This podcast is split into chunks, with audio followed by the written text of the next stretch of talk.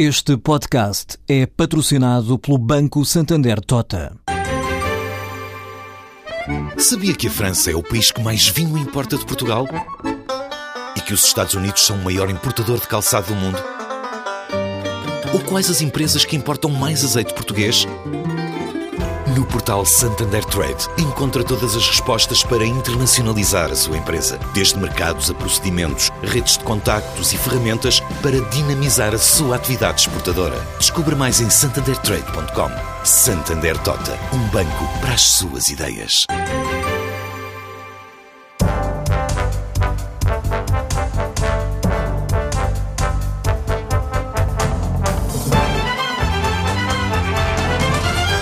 Maria João Rodrigues ficou conhecida como a mãe da Estratégia de Lisboa e ajudou a construir a Estratégia Europeia 2020. Conselheira na União Europeia, esteve também envolvida na negociação do Tratado de Lisboa, no desenho da Agenda de Bruxelas para o Crescimento e Emprego e nas políticas dos 28 para o emprego e inovação. A nível nacional, foi Ministra da Qualificação e do Emprego num governo de António Guterres e é a número 2 da lista do PS às eleições europeias. Maria João Rodrigues, boa tarde. Boa tarde. A Estratégia de Lisboa foi desenhada em 2000 e pretendia fazer da economia europeia, e vou citar, a mais competitiva e dinâmica economia mundial, capaz de crescimento sustentado, com mais e melhores empregos e maior coesão social. A crise deitou por terra esta pretensão ou será que ainda podemos sonhar com uma Europa de crescimento e de coesão? Olha, eu acho que podemos e devemos. Uh, a meu ver, essa ambição uh, expressa em 2000 mantém-se válida para a Europa, para os anos que se seguem. Uh, a Agenda Lisboa teve alguns problemas de implementação, é verdade, mas também teve bastantes sucessos. Uh, e é sempre bom lembrar que antes da crise financeira de 2008, a Europa tinha conseguido atingir um crescimento médio de 3% e tinha criado mais de 16 milhões de postos de trabalho. Uh, portanto, é sempre bom lembrar isso. Depois disso veio a crise, crise financeira, que depois se transformou em crise da zona euro e as coisas complicaram-se e hoje, basicamente, a situação que nós temos na Europa é que temos uma agenda que agora se chama Europa 2020, mas que mantém essas uh, ambições que descreveu no início, só que uh, a realidade, e nós vemos aqui em Portugal, é que uma parte dos países não tem pura e simplesmente meios para implementar uma estratégia desse tipo. E, e daí o facto da Europa estar uh, a desenhar alguns desses meios para uh, combater a crise, nomeadamente com a ajuda do uh, BCE, já podemos falar disso mais à frente, mas antes gostava de lhe perguntar, a doutora tem contacto com líderes europeus, está envolvida em think tanks para debater o futuro da União, depois de uma crise que abalou tanto o espírito europeu, como é que a Europa olha hoje para si própria? Quais as mudanças fundamentais de que precisamos para relançar o projeto europeu? A Europa está num momento-chave eh, porque, está próxima de eleições europeias que vão levar à renovação de todas as equipas dirigentes. Vale a pena lembrar que o que se vai renovar não é só a composição do Parlamento Europeu, é a composição do Poder Executivo Europeu na forma da Comissão e o próprio Conselho Europeu, como instância máxima, tem vivido uh, uma alteração muito importante, porque temos vindo a ter uh, eleições em cada Estado-membro e a, a, relação de forças hoje está algo alterada. Portanto, eu penso que grandes decisões vão vir, porque há uma tomada de consciência de que as coisas não, não estão bem. Ou seja, é verdade que quando a crise da zona euro despoltou em força, foram tomadas medidas excepcionais para evitar o pior, e isso conseguiu-se mas não se pode dizer que a crise esteja para trás de nós. A crise ainda aí está, basta olharmos para as taxas de desemprego que temos na Europa, agravamento das desigualdades sociais, dificuldade das nossas pequenas e médias empresas acederem ao crédito, mostra que de facto não, não temos a crise ultrapassada e, portanto, o que temos em cima do Conselho Europeu é um conjunto de medidas uh, que ainda vão mais longe na resposta à crise. Uh, Dou-lhe exemplos se queremos facilitar o crédito às pequenas e médias empresas, vamos ter que completar aquilo que se chama união bancária, união ou seja, bancária. criar condições para que o, o acesso uh, ao capital, às poupanças, seja novamente mais fácil para as empresas europeias em qualquer que seja o país onde elas se situem. E o BCE já disse que está disponível para medidas não convencionais nesse sentido. Exatamente. O BCE está muito preocupado com a situação, tem tido um papel muito importante mas uh, está a equacionar medidas ainda de maior porte, uh, que ataquem o risco de inflação uh, que neste momento está tão baixa que quase se fala em deflação, e isso é um risco real. E o, BCE está mesmo a encarar outras hipóteses, como seja o chamado quantitative easing, ou seja, facilitar do ponto de vista quantitativo o volume de, de, de moeda que circula para justamente dar um estímulo adicional ao crescimento económico. Uhum.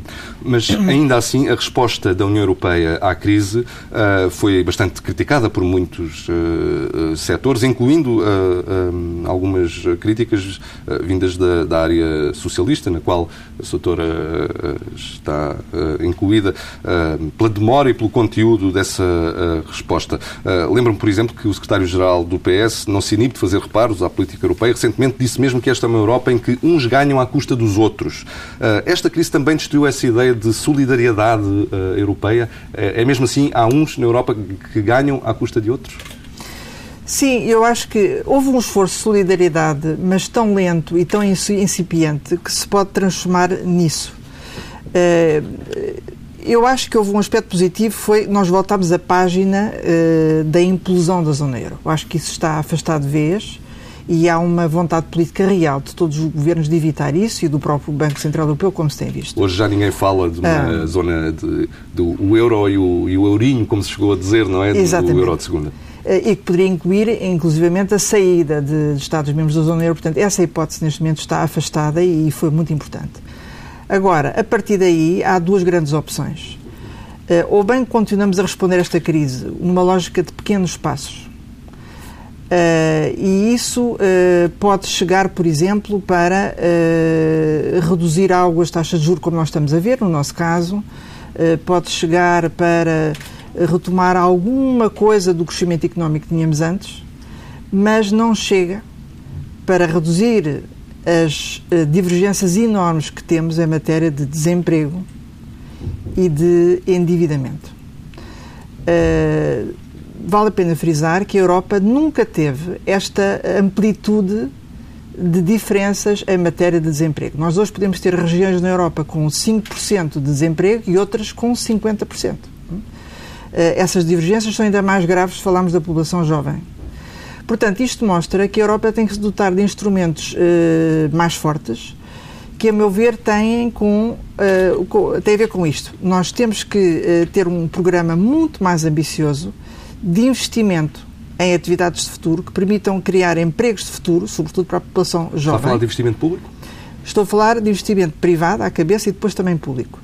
Uh, para termos mais investimento privado, temos que completar, como eu disse há pouco, a União Bancária para facilitar o acesso ao, ao, ao crédito. Uh, temos que mobilizar ao máximo uh, instrumentos como o Banco Europeu de Investimentos e depois os fundos estruturais para facilitar o investimento público a meu ver, temos que fazer uma leitura mais inteligente do tratado orçamental, porque o país está, de facto, comprometido com um, um tratado que é exigente do ponto de vista de reequilíbrio das finanças públicas, mas temos que fazer uma interpretação inteligente disso e isso quer dizer abrir um espaço para um investimento em eh, fatores estratégicos, como são educação, ciência, tecnologia e inovação. Nós não podemos aceitar uh, ser, digamos, asfixiados nessa matéria. Até porque isso está contra, digamos, aquilo que há pouco estávamos a referir, que é uma ambição europeia uh, a favor de um crescimento uh, baseado na inteligência das pessoas, na transição energética e em manter a coesão social. Mas essa estratégia de pequenos passos interessa sobretudo aos países ricos, não é? Mais uma vez, estamos aqui numa divisão entre os países em crise, entre o Norte e o Sul. Concorda que deve ser, deve ser essa a estratégia seguida dos primeiros passos, ou devemos, dos pequenos passos, ou devemos contrariá-la? Devemos contrariá-la. Devemos, aliás, tem sido essa a minha ação. Eu tenho estado em muitas uh, conferências, contactos com governos pela Europa fora e a argumentação uh, que eu tenho apresentado, e eu não estou de modo algum sozinha, porque há uma grande corrente de opinião uh, exatamente a argumentar no mesmo sentido em toda a Europa, consiste em dizer o seguinte: se de facto queremos ultrapassar esta crise, temos que ter instrumentos que transformem uma Europa de divergências, que é o que estamos a ter, numa Europa novamente de convergências. Uh, convergência de quê? Convém ser claro nessa matéria. É claro que nós temos todos uh, que convergir para uh, déficits públicos mais reduzidos e dívida pública mais reduzida, sem dúvida. Mas temos que, ao mesmo tempo, conseguir a convergência para melhores patamares de desenvolvimento económico e social. Uh, e é isso que não está a acontecer, porque, voltando ao problema que estávamos a pôr, na realidade, se as condições de financiamento são tão diferentes hoje em dia entre Estados-membros, Uh, a própria garantia da integração europeia, que era a igualdade de concorrência entre empresas, uh, está posta em causa. Por isso é que se pode dizer, de facto, que empresas sediadas na Alemanha ou noutros países do Norte hoje têm condições para concorrer muitíssimo mais favoráveis que as nossas empresas. Ora, esse argumento nós devemos fazê-lo valer de forma ativa na discussão europeia, porque é um argumento com grande força. Uh, e o lado alemão, se nós soubermos argumentar desta forma, também está aberto e, e, e sente-se questionado com este tipo de argumentação. Portanto, nós temos que estar no debate europeu de uma forma muito mais ativa e com argumentos que mostrem o impacto negativo que certas medidas estão a ter, no nosso caso, eh, para que os outros raciocinem. Uh, Isso leva seguramente à questão da liderança. Muito se tem falado de liderança europeia, ou melhor, da, falta, da falta dela. No hum. momento da despedida de Durão Barroso, qual é o balanço que faz destes 10 anos de presidência da Comissão Europeia? Olha, eu acho que é evidente que estes dois mandatos da Comissão, eh, com Durão Barroso à cabeça, não foram fáceis. Qualquer pessoa reconhecerá isso, sobretudo o último, que foi marcado por esta crise financeira, a crise da zona euro, eh, novos desafios eh, globais, etc. No entanto, eu acho que eh, uma Comissão Europeia existe exatamente para responder desafios de grande porte e defender o interesse comunitário.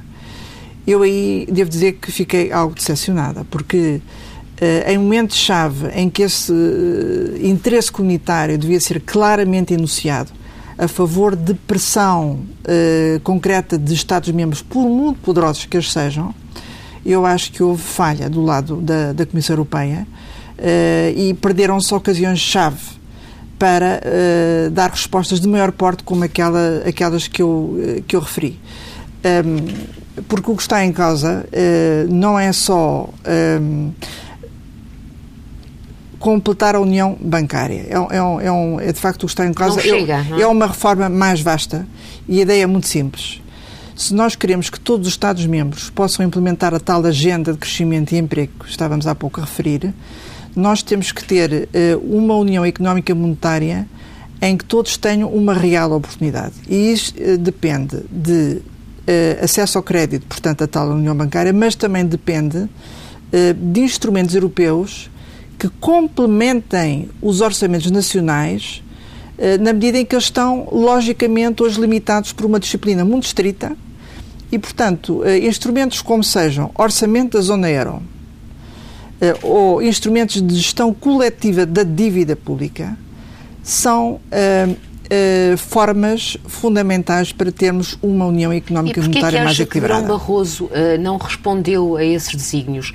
Por pressões, foi vulnerável às pressões uh, do lado alemão? Bem, hoje, hoje é notório que, sobretudo a Alemanha, até pela proeminência que ganhou em termos económicos e políticos, tem uma enorme influência na tomada de decisão concreta dos eh, circuitos eh, comunitários.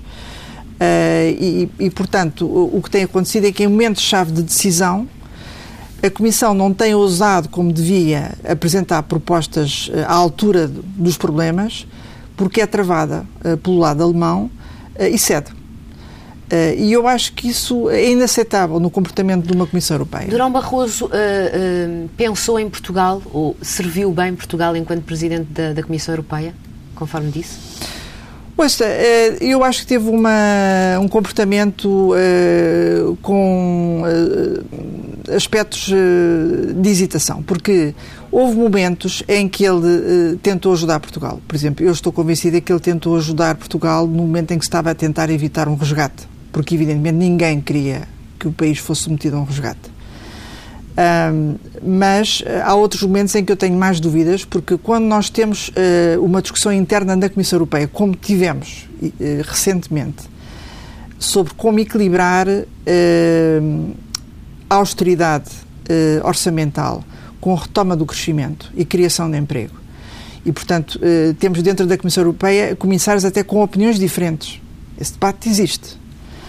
Uh, e depois há uma arbitragem final que é feita pelo topo da Comissão Europeia e que não dá a devida prioridade ao crescimento e à criação de emprego, eu acho que aí temos Essa claramente foi, um ponto opinião, crítico. a principal falha de Durão Barroso?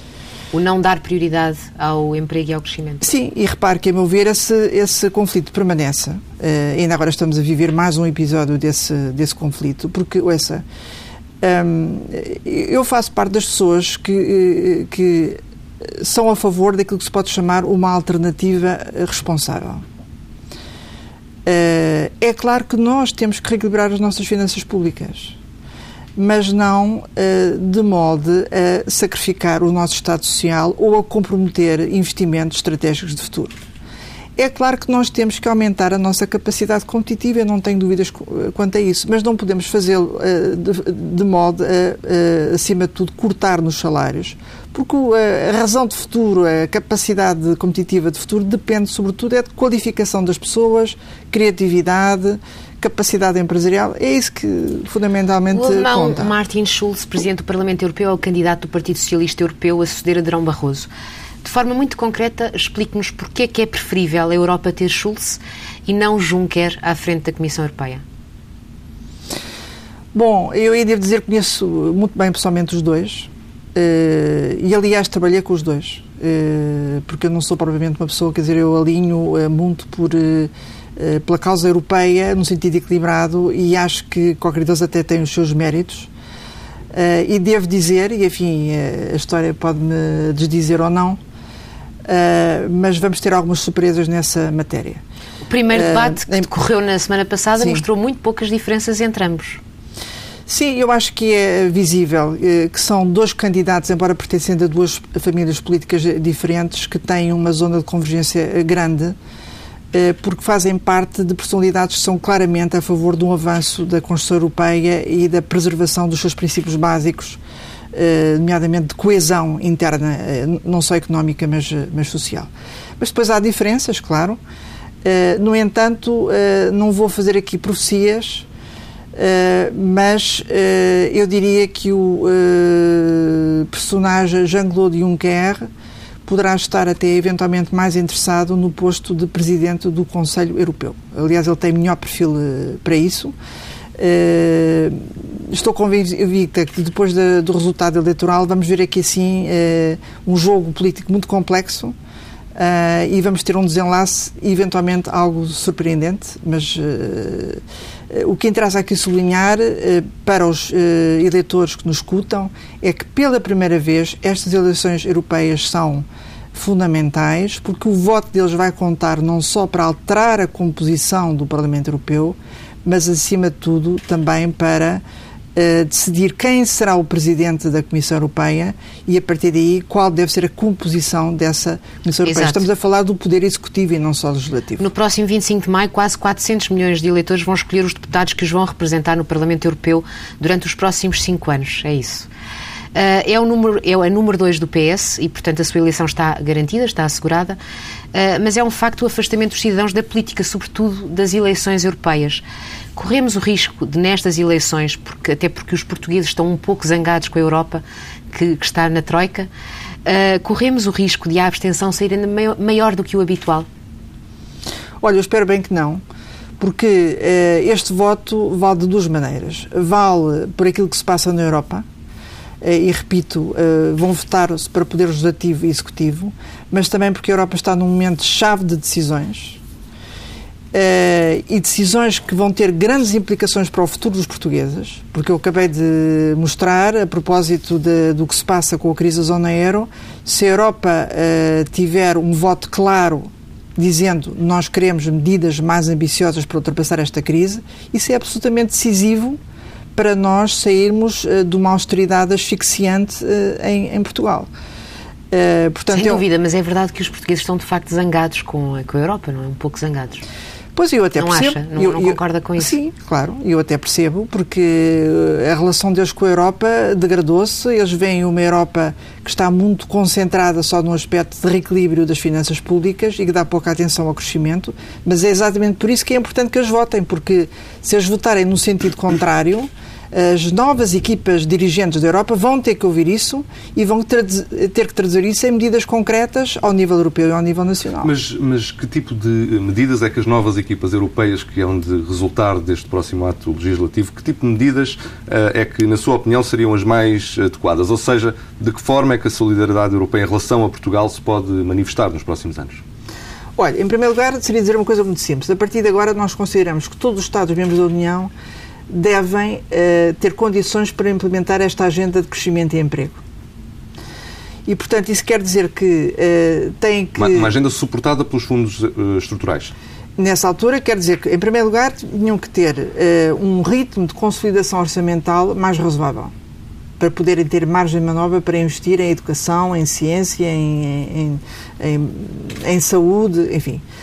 Segundo ponto, uh, o Banco Europeu de Investimentos tinha que levar muito mais a sério o seu papel uh, e combinar a sua ação com os fundos estruturais. Os fundos estruturais, evidentemente, têm que ser bem aproveitados, isso é a parte da responsabilidade que nos, nos cabe, mas são de facto uma alavanca muito importante. Mas, acima de tudo, a Europa tem que se dotar de instrumentos que ainda não tem e que vai, que vai ter que criar, nomeadamente dois que estão a ser discutidos no Conselho Europeu eh, e em relação aos quais nós, portugueses, temos que nos pronunciar também, que são eh, um orçamento da zona euro para apoiar eh, a capacidade competitiva em cada país para ajudar a modernizar as nossas empresas, as nossas infraestruturas, a nossa qualificação. E um outro instrumento muito importante que deve apoiar países sempre que eles estão em situação de crescimento de baixa recessão. É do maior interesse que nós entremos nessa discussão. Isso é talvez a alteração mais importante que vamos viver nos próximos anos, é dotar a zona euro de um orçamento. Deixe-me deixe então uh, perguntar-lhe o seguinte, no seguimento daquilo que acaba de dizer, Portugal está quase a terminar o resgate, mas o Tratado Orçamental Europeu vai obrigar-nos a uma disciplina constante nas contas uh, públicas. Faz sentido então admitir que uh, os países europeus que estiveram sob resgate, que estiveram sob programa, pudessem ter uma maior tolerância, digamos assim, em relação aos objetivos uh, orçamentais? Os países que estiveram sob resgate, evidentemente, uh, têm que fazer um esforço muito especial de reequilíbrio das, das contas públicas porque perderam acesso aos, aos mercados financeiros. Uh, mas se olharmos agora para o caso português, uh, o que se passa é que depois de um esforço real do país e que tem que ser uh, louvado, porque tem a ver com o esforço de todos os portugueses, famílias, empresas, nós neste momento estamos a ver uma, uma, possibilidade de saída, é? Portanto, o que está previsto é que não haja de facto segundo resgate e inclusive a possibilidade de não termos programa cautelar. Uh, embora eu deva dizer que se, se, não tivermos programa cautelar, isso começa por se dever a uma vontade uh, das instâncias europeias uh, e dos chamados países criadores, que são os primeiros a não estarem interessados Portugal tenha um, um programa cautelar. E porquê? Porque acham que não têm condições políticas para argumentar nesse sentido junto dos seus eleitorados. argumentar a favor de um programa cautelar eh, na Finlândia, na Alemanha, na própria Áustria, hoje em dia não é fácil porque uh, aos ouvidos dos cidadãos deles isso quer dizer mais dinheiro, uh, mais esforço financeiro. E, portanto, eles são os primeiros a, a, não quererem isso. Eu acho que outra razão pela qual eles não, não, não querem é que há um certo mal-estar em torno desta metodologia de intervenção com base na Troika, eh, porque se questiona algo a, eh, a legitimidade democrática deste, deste método. Uh, e, por outro lado, porque os resultados uh, não foram completamente positivos. Ou seja, isso, aliás, vê-se muito bem no caso do português. Uh, eu não sou nada uma pessoa do preto e branco, quer dizer, preciso, prefiro ser precisa. Houve coisas em que nós obtivemos resultados positivos, outros em que não estamos a obter. resultados positivos, certamente, na frente das exportações, Uh, na frente uh, da redução do déficit, mas mais na, na, na parte final, mas resultados, uh, a meu ver, muito preocupantes no facto de termos ainda taxas de emprego muito elevadas e um nível de endividamento muito elevado e que se agravou e que ainda não está, digamos, a começar a curvar para baixo. Hum? Portanto, esse problema é, é, é grave. E eu acho que isto mostra que a metodologia utilizada pelas troicas teve problemas na sua concepção. podemos, por exemplo, discutir em matéria de reequilíbrio das contas públicas. no fundo, há aqui uma grande opção que é a seguinte e mais uma vez eu vou tentar ser precisa, porque eu não vou fazer a caricatura da posição uh, de quem discordam. Vou tentar exatamente uh, partir de, do que é a posição que pretende criticar uh, para depois apresentar uma alternativa. hoje, nós ouvimos dizer no discurso público em Portugal, todos, todos dizem, de uma maneira ou de outra, que é preciso combinar reequilíbrio das finanças públicas com, o crescimento. Isto é quase uma, uma banalidade. O problema está em como conseguir isso realmente. Temos uma uh, atitude que consiste em dizer: não, primeiro vamos reequilibrar as finanças públicas e depois, e depois o crescimento virá. Hum? É claro, numa situação crítica como aquela que nós tivemos há, há dois anos, uh, num, num primeiro movimento tinha que ser assim. Mas agora já não é de toda a situação. E eu acho que nós temos que ter uma estratégia que permita uh, fazer as duas coisas ao mesmo tempo.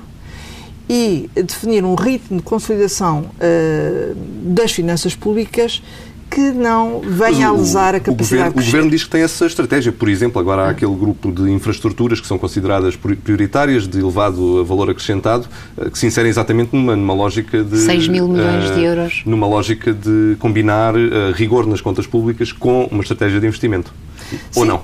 Claro, porque estamos a preparar a vinda dos fundos estruturais e certamente que eles vão desempenhar um papel-chave. Uh, Agora, isto uh, exprime-se uh, também nas metas que são uh, fixadas. Eu dou um exemplo.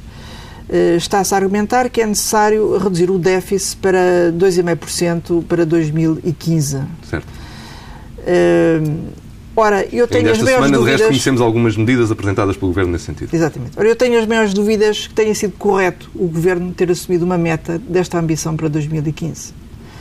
Uh, claro que uh, quem defende esta meta uh, tem vários argumentos que apresenta. O primeiro é dizer ah, mas isso, se conseguirmos isso, isso melhora a imagem internacional do nosso país e consolida esta estratégia de saída mercados, da... Exatamente.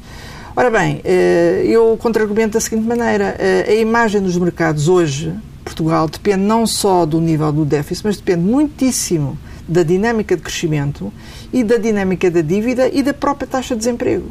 Aliás, vemos na avaliação que é feita pelas agências de rating, elas ponderam todos esses, esses indicadores. Portanto, é essa combinatória de indicadores que nós temos que melhorar, não é só o déficit. Depois podem vir com um argumento que é ah, mas isso permitia ao país eh, sair do procedimento de déficit excessivo mais cedo. Bem, é claro que nós devemos ambicionar sair desse, desse procedimento, mas uh, há muitos outros países que não vão conseguir sair do, da situação de déficit excessivo em 2015. Hum? Uh, e, portanto, esse é um processo que tem que ser conduzido com um ritmo que não sacrifica o que é essencial em matéria de investimento, e, criação portanto, o Governo deveria renegociar uma, uma, meta mais, uh, uh, menos rigorosa, digamos assim, deveria ter negociado, em vez dos 2,5%, um pouco mais alto para 2015. Mas resolve-se, me perguntarem assim, qual é a combinatória que prefere? Uh, ter 2,5% de déficit em 2015 e manter um crescimento de 1,5%, que, a meu ver, é demasiado baixo para resolver os nossos problemas? Isto não é ainda a solução, ainda não estamos na solução eu, eu acharia preferível ter um déficit um pouco maior, uh, de 3%, por exemplo, para poder ter uma taxa de crescimento de 2%, porque é, é esse o objetivo que nós devíamos uh, assumir uh, para nós. E já não vamos a tempo um, de tentar fazer tal negociação? Não, eu acho que exatamente é uma das razões pelas quais o voto das europeias pode ser significativo é criar condições para que, num momento próprio, que não é agora, no verão, é quando as novas equipas liderantes europeias estiverem constituídas, Portugal, fazendo a política de alianças adequada, porque não pode agir sozinho, eh, colocar esse problema em cima da mesa. Porque eu estou convencida que a situação na Europa é, é, é de tal maneira que nós vamos ter uma mensagem clara, vinda não só dos eleitores portugueses, mas eleitores em toda a Europa, dizendo não, nós queremos dar uma prioridade mais forte ao objetivo do crescimento e, portanto, as equipas liderantes que vão vir têm que traduzir isso em factos. O dossiê da reestruturação da dívida portuguesa foi trazido ao debate público recentemente pelo Manifesto dos, 70, dos 74. Uh, o PS uh, foi titubeante na opinião que deu no início e não mostrou uma oposição muito clara à maioria. Uh, qual é a sua opinião sobre este assunto? Considera que, de facto, Portugal deveria avançar para um, uma reestruturação que não é o mesmo que perdão, não é? Perdão, diga. Não, eu acho que o PS teve, teve uma posição clara e tem tido uma posição clara, porque ela é pautada por uma preocupação de, de reequilíbrio das finanças públicas e de uma ambição de reduzir o nível de endividamento do, do país. Portanto, a primeira coisa que tem que se dizer nessa perspectiva é que uh, nós não somos a favor de perdão de dívida uh, e por isso também não utilizamos a palavra reestruturação, porque nos mercados financeiros muitas vezes reestruturação é, uh, entendida assim, como perdão de dívida, e isso é altamente contraproducente. no entanto, é necessária uma renegociação, sem dúvida. Redução de juros, uh, alargamento dos prazos, é isso que deveríamos repetir? Sim, num primeiro passo, sem dúvida. Aliás, é o que o PS tem vindo a advogar desde o início. Uh, e muito, durante um, um, certo período o governo não dava, ainda na fase do ministro uh, Gaspar, não dava razão, digamos, a esse argumento. Depois acabou por fazer isso de uma maneira ou de outra. Uh, mas temos que prosseguir essa lógica de renegociação da dívida. Depois, num, num, prazo mais intermédio, digamos assim, temos, mais uma vez, em conjunto com outros governos aliados que existem no quadro europeu, colocar a questão noutros termos, que é uh, o rácio de endividamento uh, em muitos países europeus é de tal maneira elevado que há vantagem em pormos de pé instrumentos conjuntos de gestão da dívida que permitam reduzir uh, o, seu, uh, o seu custo de serviço corrente, digamos assim.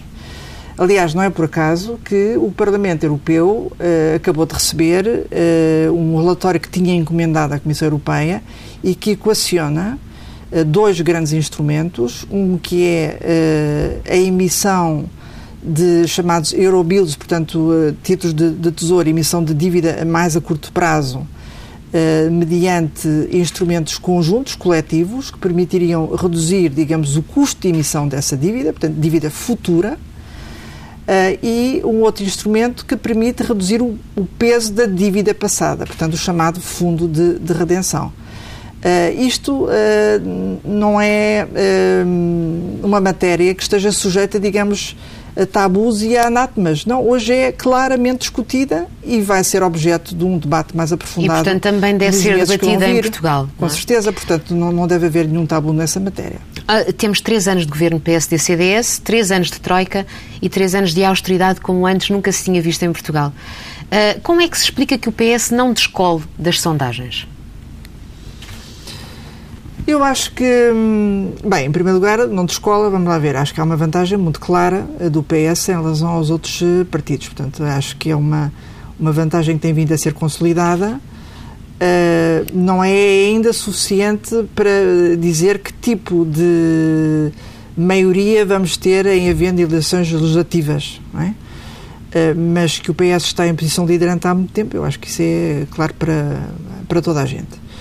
Uh, eu estou convencida que agora, com as etapas que se seguem, portanto, das uh, eleições europeias, em que a alternativa que estamos a apresentar se vai tornar bastante mais, uh, mais clara, e com o que se vai seguir, porque infelizmente nós vamos continuar a seguir no quadro enfim, das perspectivas abertas por este governo a ter uma situação muito difícil no país, eu acho que essa alternativa se vai tornar ainda mais clara e, portanto, estou convencida que quando chegar o momento das eleições legislativas, eh, essa posição de liderança vai ser claramente Mas confirmada. Já, já agora deixe-me perguntar-lhe, e peço-lhe uma resposta tão sintética quanto possível, o que é que hoje distingue o PS da maioria PSD-CDS em matéria de política europeia? Porque é que um cidadão, na sua opinião, calculo eu, deve votar na lista do PS e não, e não na lista suportada pela maioria?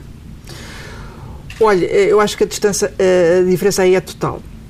Porque é, é a diferença entre uma posição que eu considero de menorização do país no quadro europeu eh, Portugal deixou de ter voz. Uh, a situação portuguesa não é de facto revelada aos nossos parceiros europeus. não se falam dos nossos problemas e, acima de tudo, o nosso país não está a ser capaz de tirar nem partido das margens de manobra que existem no quadro atual europeu, eu dei alguns exemplos, e muito menos o nosso país está a ser capaz de intervir ativamente no desenho das regras que vão conformar a Europa nos próximos anos. Portanto, uh, eu acho que o PS, uh, em, alternativa, o que propõe é uma posição de parceiro adulto da Constituição Europeia, com uma visão daquilo que quer para a Europa, com a capacidade de intervir no debate europeu na formação dessas, dessas regras, mas também com a capacidade de relatar aos nossos parceiros que uh, há um esforço, sem dúvida, que estamos a fazer, há resultados que estamos a conseguir, mas também há muitos problemas que eles desconhecem e para o qual uh, nós precisamos de respostas de outro tipo. Eh, daqui por pouco mais de um ano o país terá eleições legislativas. O PS e António José Seguro já estão prontos para governar? Eu acho que hum, sim, eh, mas a preparação para governar nestas circunstâncias é sempre um processo extremamente exigente e, portanto, é um, é um processo que tem que ser aprofundado. Eh, eu sou a favor de um método, que é, aliás, o que estamos a prosseguir num, eh, num processo que chamamos Novo Rumo, de mobilização de todas as capacidades nacionais para uh, construir novas soluções nas várias frentes. A governação nas sociedades atuais não é matéria apenas de um governo. O governo, evidentemente, é o responsável máximo, mas ele tem que saber uh, trabalhar uh, com toda a gente de boa vontade, independentemente, aliás, das pertenças partidárias, que consiga trazer a sua competência, a sua visão Portanto, é essa a perspectiva de governação que nós devíamos ter para o país. Dá-se o caso que o nosso país hoje em dia, ainda para mais, está dotado uh, de uma gama uh, muito mais vasta, muito mais diversificada uh, de competências, de capacidades. e elas têm que ser plenamente mobilizadas na frente. E, e António José Seguro é, na sua opinião, o líder certo para o PS? Eu acho que sim, porque ele tem conseguido consolidar a unidade do partido, e, e, não foi fácil, como é conhecido, mas tem conseguido, acho que é respeitado nessa, nessa perspectiva.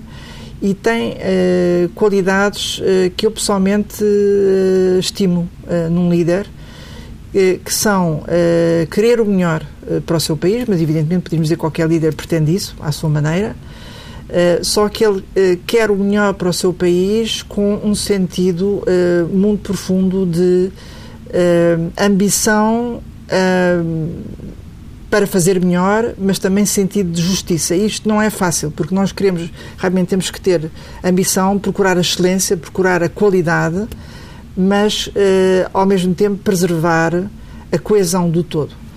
Uh, o outro mérito que eu lhe encontro é que ele justamente sabe ouvir uh, e tirar partido de quem quer dar o seu contributo. Para concluirmos, bem sei que neste momento está num, num desafio que são as eleições europeias, mas uh, estaria disponível daqui a um ano e tal, quando se, quando se concluírem as legislativas, para integrar um eventual uh, governo do PS?